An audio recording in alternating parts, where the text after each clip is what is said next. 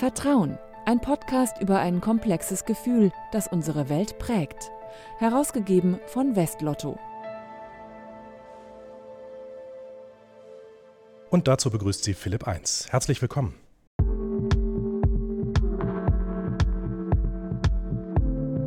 Ob im Sportverein, bei der Caritas oder im Chor. Die Hälfte der Bürgerinnen und Bürger in Nordrhein-Westfalen engagiert sich ehrenamtlich. In der Freizeit, ganz ohne nennenswerte Bezahlung. Die Helfenden übernehmen damit Verantwortung für die Gesellschaft und fördern das zwischenmenschliche Vertrauen. Für Christiane Jansen und Andreas Kötter von der Geschäftsführung von Westlotto steht fest, das Ehrenamt, das ist ein Motor unserer Gesellschaft, gerade in diesen Tagen. Gesellschaftliches Engagement, ich glaube, das ist unbestritten, ist für diese Gesellschaft unglaublich wichtig. Und wir sehen das in den heutigen Tagen umso mehr, wo sich Menschen ohne dass man es ihnen sagen muss, freiwillig engagieren, helfen wollen, unterstützen wollen und das aus einem originären eigenen Antrieb. Fast die Hälfte aller Ehrenamtlerinnen und Ehrenamtler klagt über zu geringe Wertschätzung.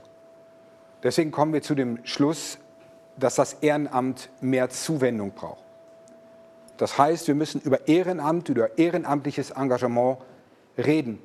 Wir müssen kommunizieren. Wir müssen die positiven Aspekte nach vorne stellen.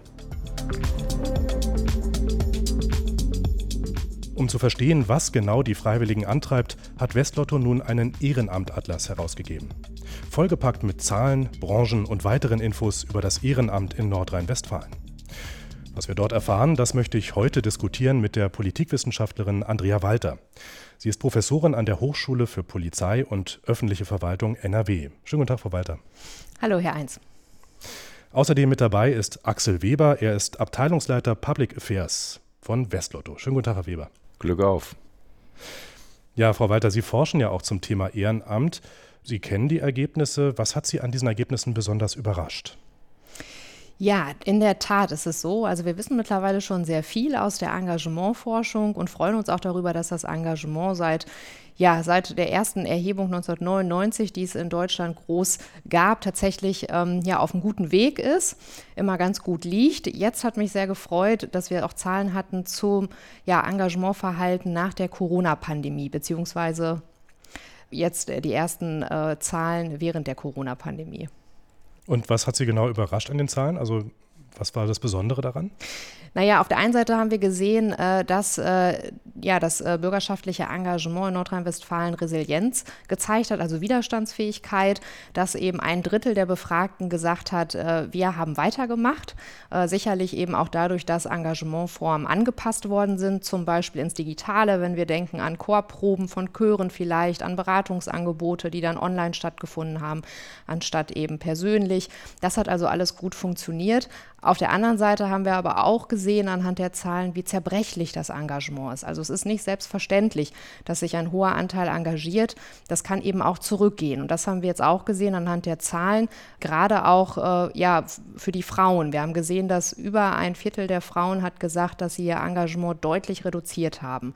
Also das sollte uns wirklich aufhorchen lassen. Es zeigt also, dass die Menschen mit Corona wirklich ja, zurückgeworfen wurden, so ein Stück weit auf zu Hause, auf ihre vier Wände und da einfach sehr gefordert waren. Wahrscheinlich mit der Familie, auch mit dem Job.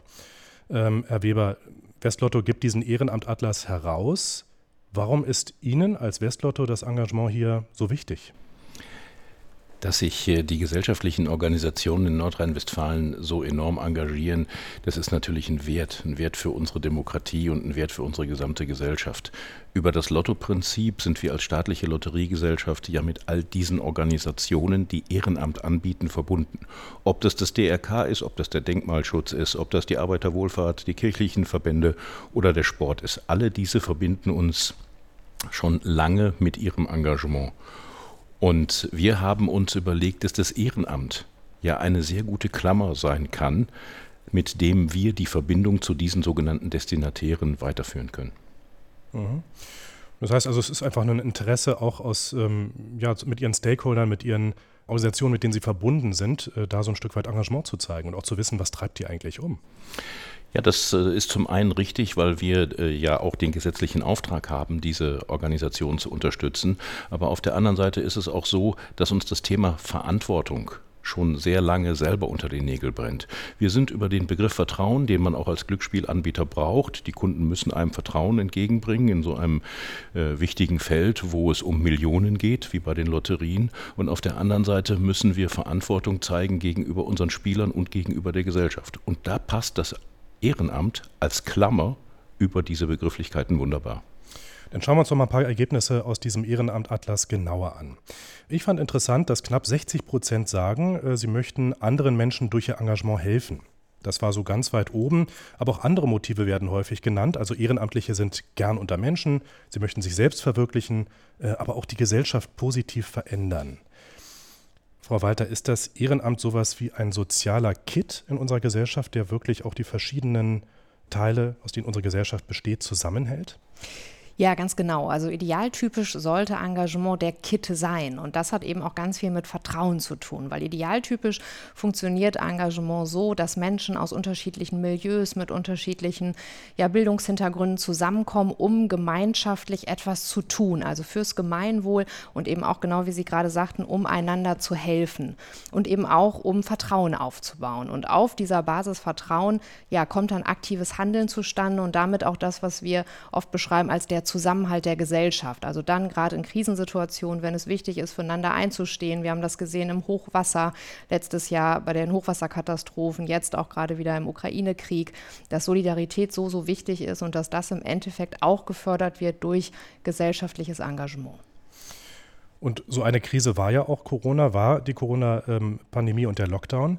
Und ich fand es ehrlich gesagt doch überraschend, ähm, dass das Engagement, Sie haben es ja gerade erklärt, warum es zurückgegangen ist. Ja, man war zurückgeworfen auf die Probleme, die man einfach zu Hause hatte mit Familie, mit äh, Beruf.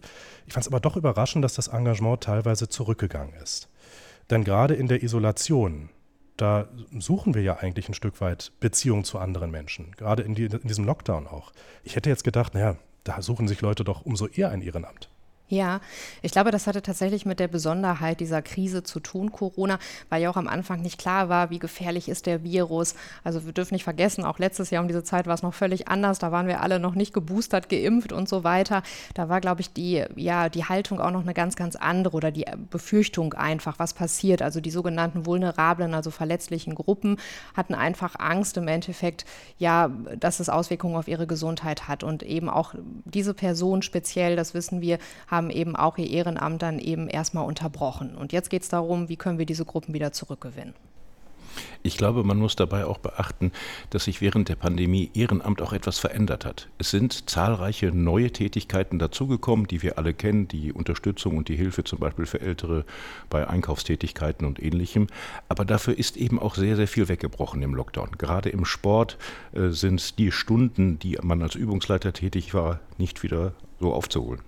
Das heißt, da hat sich so ein bisschen was verschoben, ein Stück weit. Ganz genau. Genau, wir sehen das eben auch in den Engagementbereichen. Das war ganz interessant zu sehen, jetzt auch beim Ehrenamt Atlas, also welche Bereiche haben er zugelegt. Das waren Bereiche wie ähm, die Hilfe ja, oder Benachteiligten zu helfen, auch der Bereich eben Computer und Technik, weil wir dürfen auch nicht vergessen, es gab einen unheimlichen Aktivierungsschub äh, im Hinblick auf die Digitalisierung, wovon jetzt die Vereine und überhaupt die Organisationen auch zukünftig sicherlich noch stark profitieren werden. Aber andererseits eben, genau wie es Herr Weber gerade schon gesagt hat, einige Bereiche sind ziemlich eingebrochen, also der Kulturbereich zum Beispiel ganz deutlich.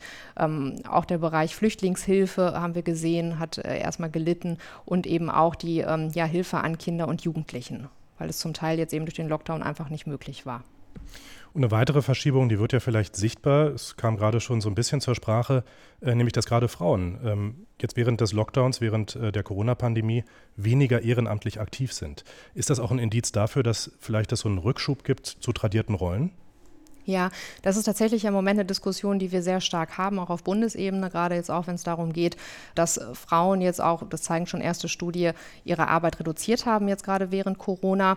Ähm, also es gibt uns erstmal so einen ersten Hinweis. Im Moment wissen wir noch wenig jetzt über das Engagement an sich, aber also ja, in welchen Bereichen jetzt auch gerade Frauen reduziert haben, auch in welchem Alters, in welcher Altersgruppe. Also da müssen wir noch mal genauer hinschauen in nächster Zeit. Das heißt, da hat der Ehrenamtatlas noch keine genauen Antworten dazu.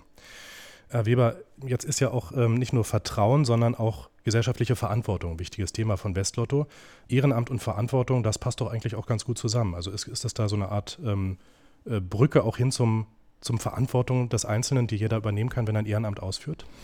Ja, uns ist ganz wichtig, dass ähm, das Ehrenamt in gewisser Weise wertgeschätzt wird, weil, wie wir es eben ja schon gesagt haben, es den sozialen Kit in einer Gesellschaft äh, natürlich darstellt. Aber insgesamt geht Verantwortung natürlich noch weiter. Die Verantwortung ähm, wird sehr gerne ja heutzutage auf andere abgeschoben. Die Politik muss mal dieses oder jenes machen.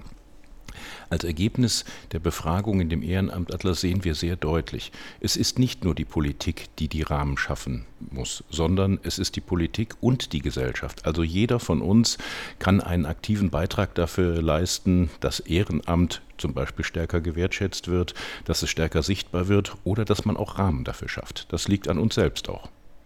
Und auch gerade bei der Wertschätzung, da hapert es manchmal noch so ein bisschen. Das war auch eines der Ergebnisse. Fast die Hälfte der Befragten gibt an, für ihr Engagement zu wenig wertgeschätzt zu werden. Fand ich überraschend. Frau Walter, wie erklären Sie sich das? Mhm. Tatsächlich ist das ein Phänomen, was wir oft sehen oder öfter sehen. Jetzt muss man natürlich auch überlegen, was der Einzelne mit Wertschätzung meint. Ähm, was wir genau wissen, ist, dass Menschen sagen, ja, wir machen unser Engagement gerne. Tatsächlich profitieren wir auch ein Stück weit ja auch selbst davon. Das sagten Sie auch gerade, die Motivation eben auch eine Qualifizierung zu erwerben und so weiter.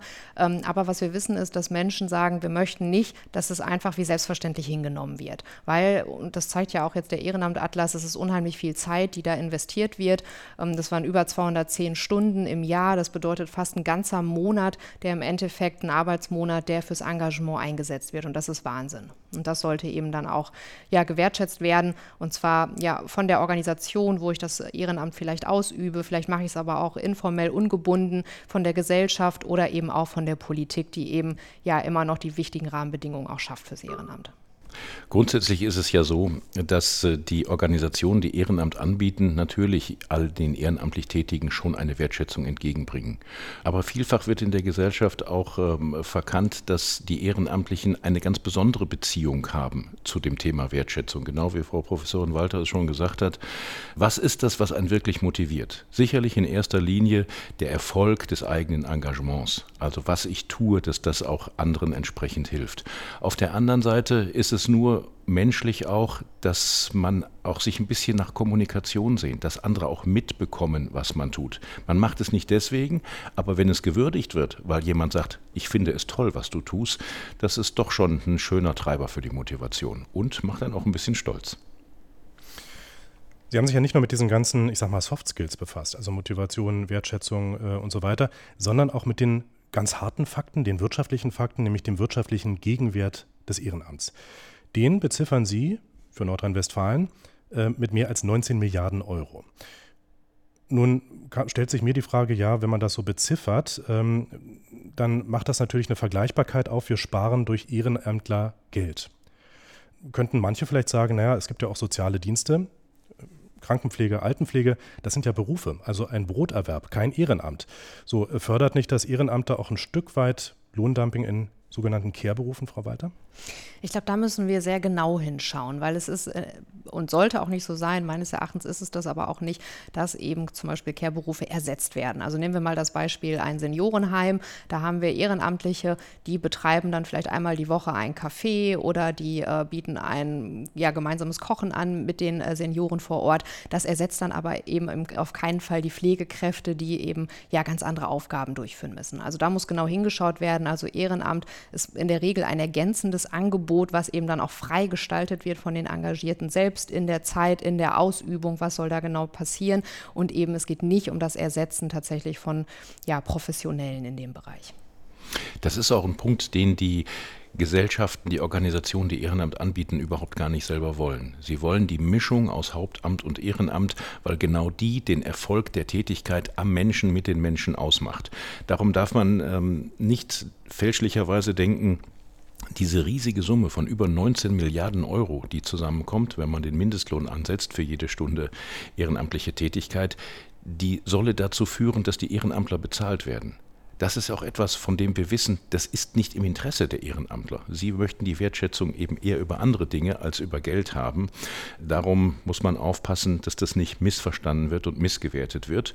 Andererseits ist natürlich diese riesige Summe Geld auch ein Zeichen, wie stark wir eigentlich oder wie viel stärker wir dieses ehrenamtliche Engagement insgesamt wertschätzen müssen. Wir reden über knapp 20 Milliarden Euro, das macht äh, mehr als ein Viertel des nordrhein-westfälischen Haushalts aus, also Geld, was eigentlich so gar nicht aufzubringen wäre. Frau Walter. Ja, das ist tatsächlich ein ganz wichtiger Punkt, den Herr Weber gerade gesagt hat. Also wir wissen auch eigentlich aus Studien, dass äh, Menschen das, also dass ja die erste Motivation eben nicht ist zu sagen, ich mache vielleicht noch mehr Ehrenamt, wenn ich eine höhere Übungsleiterpauschale oder so bekomme, sondern das Monetäre ist es nicht. Also natürlich soll nicht noch jemand im Ehrenamt draufzahlen für Fahrtkosten oder so, also Aufwandsentschädigungen sind wichtig, aber es geht da weniger um die Höhe, sondern tatsächlich eher um die Rahmenbedingungen. Also deswegen heißt es auch immer so schön, Ehrenamt braucht Hauptamt. Also es braucht Strukturen im Endeffekt, die da, die ja für den Rahmen eben auch sorgen, die auch dafür sorgen, dass es Qualifizierungsangebote gibt und so weiter und eben auch genau hingehorcht wird, was brauchen Ehrenamtliche. Also ich glaube jetzt auch ein Punkt Mitbestimmung, Beteiligung ist auch engagierten Leute ganz, ganz wichtig in der Organisation. Wenn wir jetzt aber doch mal in die Zukunft schauen, äh, da ist es ja so, dass vom Hintergrund der demografischen Entwicklung unsere Gesellschaft immer älter wird. Es fehlen schon heute Pflegekräfte. Das Institut der deutschen Wirtschaft in Köln hat prognostiziert, bis 2035, da könnte die Versorgungslücke auf 500.000 Fachkräfte steigen, also 500.000, die fehlen. Die Frage ist ja aber, ob Ehrenamtler auch tatsächlich diese Versorgungslücke zumindest ein Stück weit ähm, füllen können, Frau Walter. Naja, die Frage ist ja, sollten sie es füllen können? Und meines Erachtens ist es nicht die primäre Aufgabe. Also wie gesagt, wenn wir auch ein hohes Engagement haben im Bereich Soziales, ähm, sicherlich eben auch damit inbegriffen, ja, im weiteren Sinne der Pflege, dann finde ich, hat das aber wie gesagt keine, ja, soll das nicht kompensieren von äh, quasi Pflegekräfte, die fehlen, sondern für ergänzende Angebote. Also ich glaube, es ist jetzt wichtig, auch für Politik hinzuschauen, was können wir machen, wie können wir jetzt die Weichen legen. Es gibt ja jetzt auch schon eben Offensiven, dass man die äh, Löhne erhöht und so weiter. Also ich glaube, da müssen wir einfach weiter fortsetzen fortsetzen, aber es kann nicht die Idee sein, das Ehrenamt da als Lückenbüßer irgendwie zu involvieren. Welcher Bedeutung wird dann das Ehrenamt aber in Zukunft zukommen? Also ich habe jetzt so rausgehört, mhm. dass Sie meinen, dass Ehrenamt doch wirklich eine wichtige Säule ist in unserem gesellschaftlichen Zusammenhalt und vielleicht auch sogar eine stärkere Säule.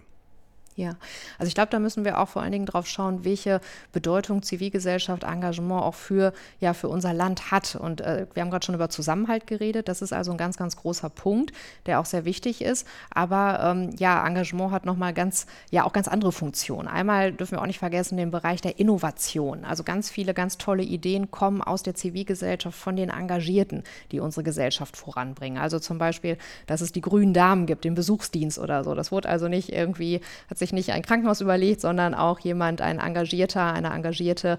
Sowas wäre doch ein super Ding. Und das haben wir ganz, ganz viel. Und ein ganz wichtiger Punkt auch die Beförderung des Gemeinwohls, das Mitgestalten. Also äh, Stichwort Engagement als Demokratieförderer. Also das kann ich im Verein machen, wenn ich also mitgestalte, wie mein Verein sich aufstellt. Also wie es immer so schön heißt, die Schule der Demokratie.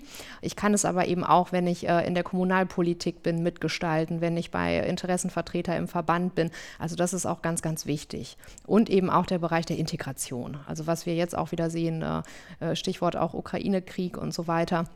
Also haben wir ganz viel von äh, Phasen, wo wir eben, ähm, wo es auch darum geht, wie können wir ja Willkommenskultur zeigen, wie können wir eigentlich, gilt auch für ländliche Räume, wie kann man auch Zugezogene und so weiter einfach ja integrieren vor Ort in das Leben, in die Gemeinschaft dort. Ich glaube, Herr Eins, wir sollten auch noch an einer Stelle unterscheiden. Auf der einen Seite das, ich nenne es organisierte Engagement über die Organisation, wo man also ehrenamtlich tätig sein kann. Und, das sehen wir ja in der Gesellschaft schon seit Jahren, ich nenne es mal temporäres Engagement. Also wo Menschen für eine gewisse Zeit zusammenkommen und zwar nur für diese Zeit, um ein Ziel zu verfolgen. An dieser Stelle, glaube ich, können wir als Gesellschaft und natürlich auch als Politik äh, noch deutlich mehr an Unterstützung leisten. Vielfach ist es so, dass gerade für dieses temporäre Engagement vielleicht auch nur etwas Geld, ein paar tausend Euro fehlen an Materialien, um irgendwas zu machen, zu erneuern, zum Beispiel in Kindergärten, auf Spielplätzen oder ähnliches, wo es dran fehlt, aber wo der Wille der Menschen schon da ist. Die gehen danach auch wieder auseinander, aber Ehrenamt bleibt es auf alle Fälle. Und da könnten wir noch stärker unterstützen, auf der einen Seite Wertschätzung, über Kommunikation, wie wir es eben schon gesagt haben. Und ich glaube auch, dass man einfach äh, sowas wie Stiftungen nochmal ins Blickfeld nehmen muss, die mit wenig Geld in der Breite viel unterstützen können. Und dann habe ich keine Sorge, dass Ehrenamt irgendwie zurückgeht. Frau Walter. Ja, also was Herr Weber da gerade beschreibt, ist tatsächlich ein ganz großer Trend, den wir beobachten in der Engagementforschung, dass also, äh, ja, wir sehen auch durch Individualisierungstendenzen der Gesellschaft, dass im Endeffekt, ja, es nicht mehr so in ist, sich, äh, sag ich mal, lange zu binden. Das merken die Organisationen vor allen Dingen daran, dass im Moment ja ihnen eklatant an ehrenamtlichem Führungspersonal fehlt, weil damit sagen ja Menschen, okay, ich lege mich jetzt fest, für vier Jahre bin ich Vorstandsvorsitzender und so weiter, aber ob das jetzt vielleicht ja ins Privatleben passt, in die beruflichen Entwicklungen, wird immer schwieriger schwieriger. Also ist auch eine große Herausforderung. Aber wir sehen eben auf der anderen Seite auch, dass das sogenannte informelle, ungebundene Engagement deutlich zulegt. Also auch hier wieder dafür, gerade sehen wir ganz aktuell jetzt äh, in Bezug auf den Ukraine-Krieg, es gibt ganz viele, die sagen, ich fahre jetzt irgendwie mit einem Bulli an die Grenze, helfe da oder ich helfe jetzt Geflüchteten hier, ähm, ja, wie kann ich jetzt irgendwie äh, Sachen beantragen und so weiter bei der Kommune. Oder die auch einfach zum Berliner Hauptbahnhof fahren, dort helfen mit anpacken, ohne dass sie groß in einer Organisation eingebunden sind. Das gibt es eben auch. Ne? Das genau, Flexible. Das meine ich. Also wir sehen es eben auf beiden Arten. Wir sehen eben, dass aus dem formellen Engagement gerade auch informelle Initiativen entstehen. Und wir sehen eben auch viele, die generell eher lieber informell engagiert sind. Für uns aus der Forschung macht das immer so ein bisschen schwierig zu beschreiben, ist das jetzt eigentlich Engagement? Wir haben da oft so Kriterien, also dass man es eben auch regelmäßig macht, sichtbar macht in der Öffentlichkeit, in Gemeinschaft. Das funktioniert dann eben weniger, wenn ich als Einzelperson sage, ich mache jetzt eine Aktion und dann mache ich erstmal für ein Jahr vielleicht erstmal nichts, weil dann bin ich anders eingebunden, was ja auch völlig in Ordnung ist. Ähm, aber das sehen wir und da müssen wir im Moment jetzt auch schauen, wie wir damit umgehen. Also aus der Wissenschaft heraus, aber eben auch, wie können wir da gute Rahmenbedingungen schaffen. Blicken wir zum Schluss noch einmal in einen anderen Punkt. Sie haben ja beide schon angesprochen, dass äh, Ehrenamt auch ein sozialer Kit ist für die Gesellschaft. Nun ist unsere Gesellschaft gerade aber doch in vielen Punkten recht gespalten. Wir sehen das politisch in Diskussionen. Das ging jetzt in den letzten äh, zwei Jahren auch stark ums Impfen. Man war dafür oder dagegen und man trifft sich wenig eigentlich zum Diskurs. Kann Ehrenamt hier auch helfen, zwischenmenschliches Vertrauen und Diskussionskultur, Begegnung zu stärken? Das kann ich Ihnen so nicht beantworten, aber ich kann Ihnen sagen, dass meine Einstellung dazu ist, Ehrenamt ist unpolitisch. Es ist äh, über die Parteien hinweg eine anerkannte Betätigung und wenn man es mal genau hinterfragt, diskutiert man vielleicht über politische Einstellungen oder über gesellschaftliche Situationen durchaus kontrovers, ist sich aber bei äh, der Zuwendung für andere, also bei dem Thema Ehrenamt, ehrenamtliche Tätigkeiten durchaus nach wie vor einer Meinung. Ja, weiter. Also idealtypisch sollte natürlich Engagement ein Raum sein, um miteinander zu diskutieren, eben auch um unterschiedliche Meinungen kundzutun. Wir brauchen oft den Einblick, um zu sehen, ist das so? Also da kann man im Moment wenig zu sagen. Also es ist genau die Diskussion eben auch zum Zusammenhalt, dass wir eben auch wissen, dass nicht Engagement immer automatisch zu mehr Zusammenhalt führt. Also wir haben durchaus eben auch Engagement, wo eher ja gleiche Gruppen zusammenkommen, wo jetzt auch wenig ja eben nicht unterschiedliche Milieus zusammenkommen und unterschiedliche Meinungen diskutiert werden das sicherlich auch. Also ich glaube, wir müssen da mit einem differenzierten Blick dran gehen. Das heißt, das bleibt dann eben abzuwarten, ob es tatsächlich da ähm, mehr Diskurs gibt durch äh, stärkeres Engagement. Ganz zum Schluss aber noch ein, äh, persönliche, eine persönliche Frage an Sie beide. Ich weiß jetzt nicht, ob Sie schon ein Ehrenamt ausüben, aber mal angenommen, Sie blicken jetzt in Ihre persönliche Zukunft. Welches Amt würden Sie einmal gern übernehmen, wenn Sie die Zeit dafür haben? Bei mir gibt es in der Tat zwei Dinge, mit denen ich seit langem liebäugel, weil ich sie für unheimlich wichtig finde. Auf der einen Seite gibt es bei uns äh, im Ort einen Bürgerbus, der ehrenamtlich gefahren werden muss, was ich äh, sehr wichtig finde. Und als Kind ist es, glaube ich, schon für manche auch immer ein Traum, mal Busfahrer zu werden. Äh, und das Zweite ist ähm, aus meinem äh, Empfinden auch für äh, unsere Gesellschaft und auch äh, für Gerechtigkeit, würde ich, glaube ich, gern nochmal irgendwann vielleicht Schöffe werden wollen. Oder Schiedsmann. Was macht denn ein Bürgerbus? Wer fährt den wohin? Überall dort, wo der öffentliche Personennahverkehr äh, nicht mehr tätig ist, also nicht mehr fahren kann, ähm, fährt so ein Kleinbus, der fährt nach einem bestimmten Plan, fährt dann aber auch die Altenheime ab, äh, die Seniorenheime und äh, ähm, dort, wo Wohngebiete nicht so gut angeschlossen sind, sodass man eben auch noch ins Zentrum oder zum Einkaufen kommt. Da kostet der Fahrschein dann 1,20 Euro und man hat aber trotzdem noch einen kleinen Bus vor der Tür. Das gibt es in Berlin nicht aber in Felbert. Frau Walter. Ja, ich glaube, mir ist immer wichtig, ein Engagement zu machen, wo ich was gestalten, mitgestalten kann im Umfeld. Und von daher äh, freue ich mich im Moment über meine Engagements, die ich mache, sei es im Förderverein, um da eben auch ja, mit einem Beitrag zu leisten zu einem Bereich, der sonst vielleicht nicht so gut ausgestattet wäre. Und was ich auch mache, ist, ähm, ich führe Auswahlgespräche für Stipendien. Das finde ich auch ganz toll, gerade für junge Menschen, zu schauen, wie kann man die fördern, damit sie eben auch die Zukunft gestalten können. Also Bürgerbus fahren und Stipendien auswählen, da haben wir schon mal zwei Ideen für Ihre Zukunft. Ganz herzlichen Dank an Professorin Andrea Walter von der Hochschule für Polizei und öffentliche Verwaltung NRW und an Axel Weber, Abteilungsleiter Public Affairs bei Westlotto. Schön, dass Sie da waren. Wir danken Ihnen. Dankeschön. Und ganz herzlichen Dank auch an unsere Zuhörerinnen und Zuhörer. Wenn Ihnen unsere Show gefällt, empfehlen Sie uns weiter. Den Vertrauen-Podcast gibt es kostenfrei auf Spotify, Apple, Google und vielen anderen Plattformen. Alles Gute, ich bin Philipp Eins.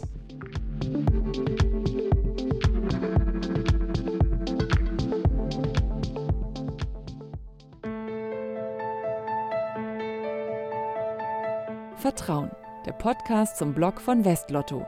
Mehr dazu unter www.vertrauen.blog.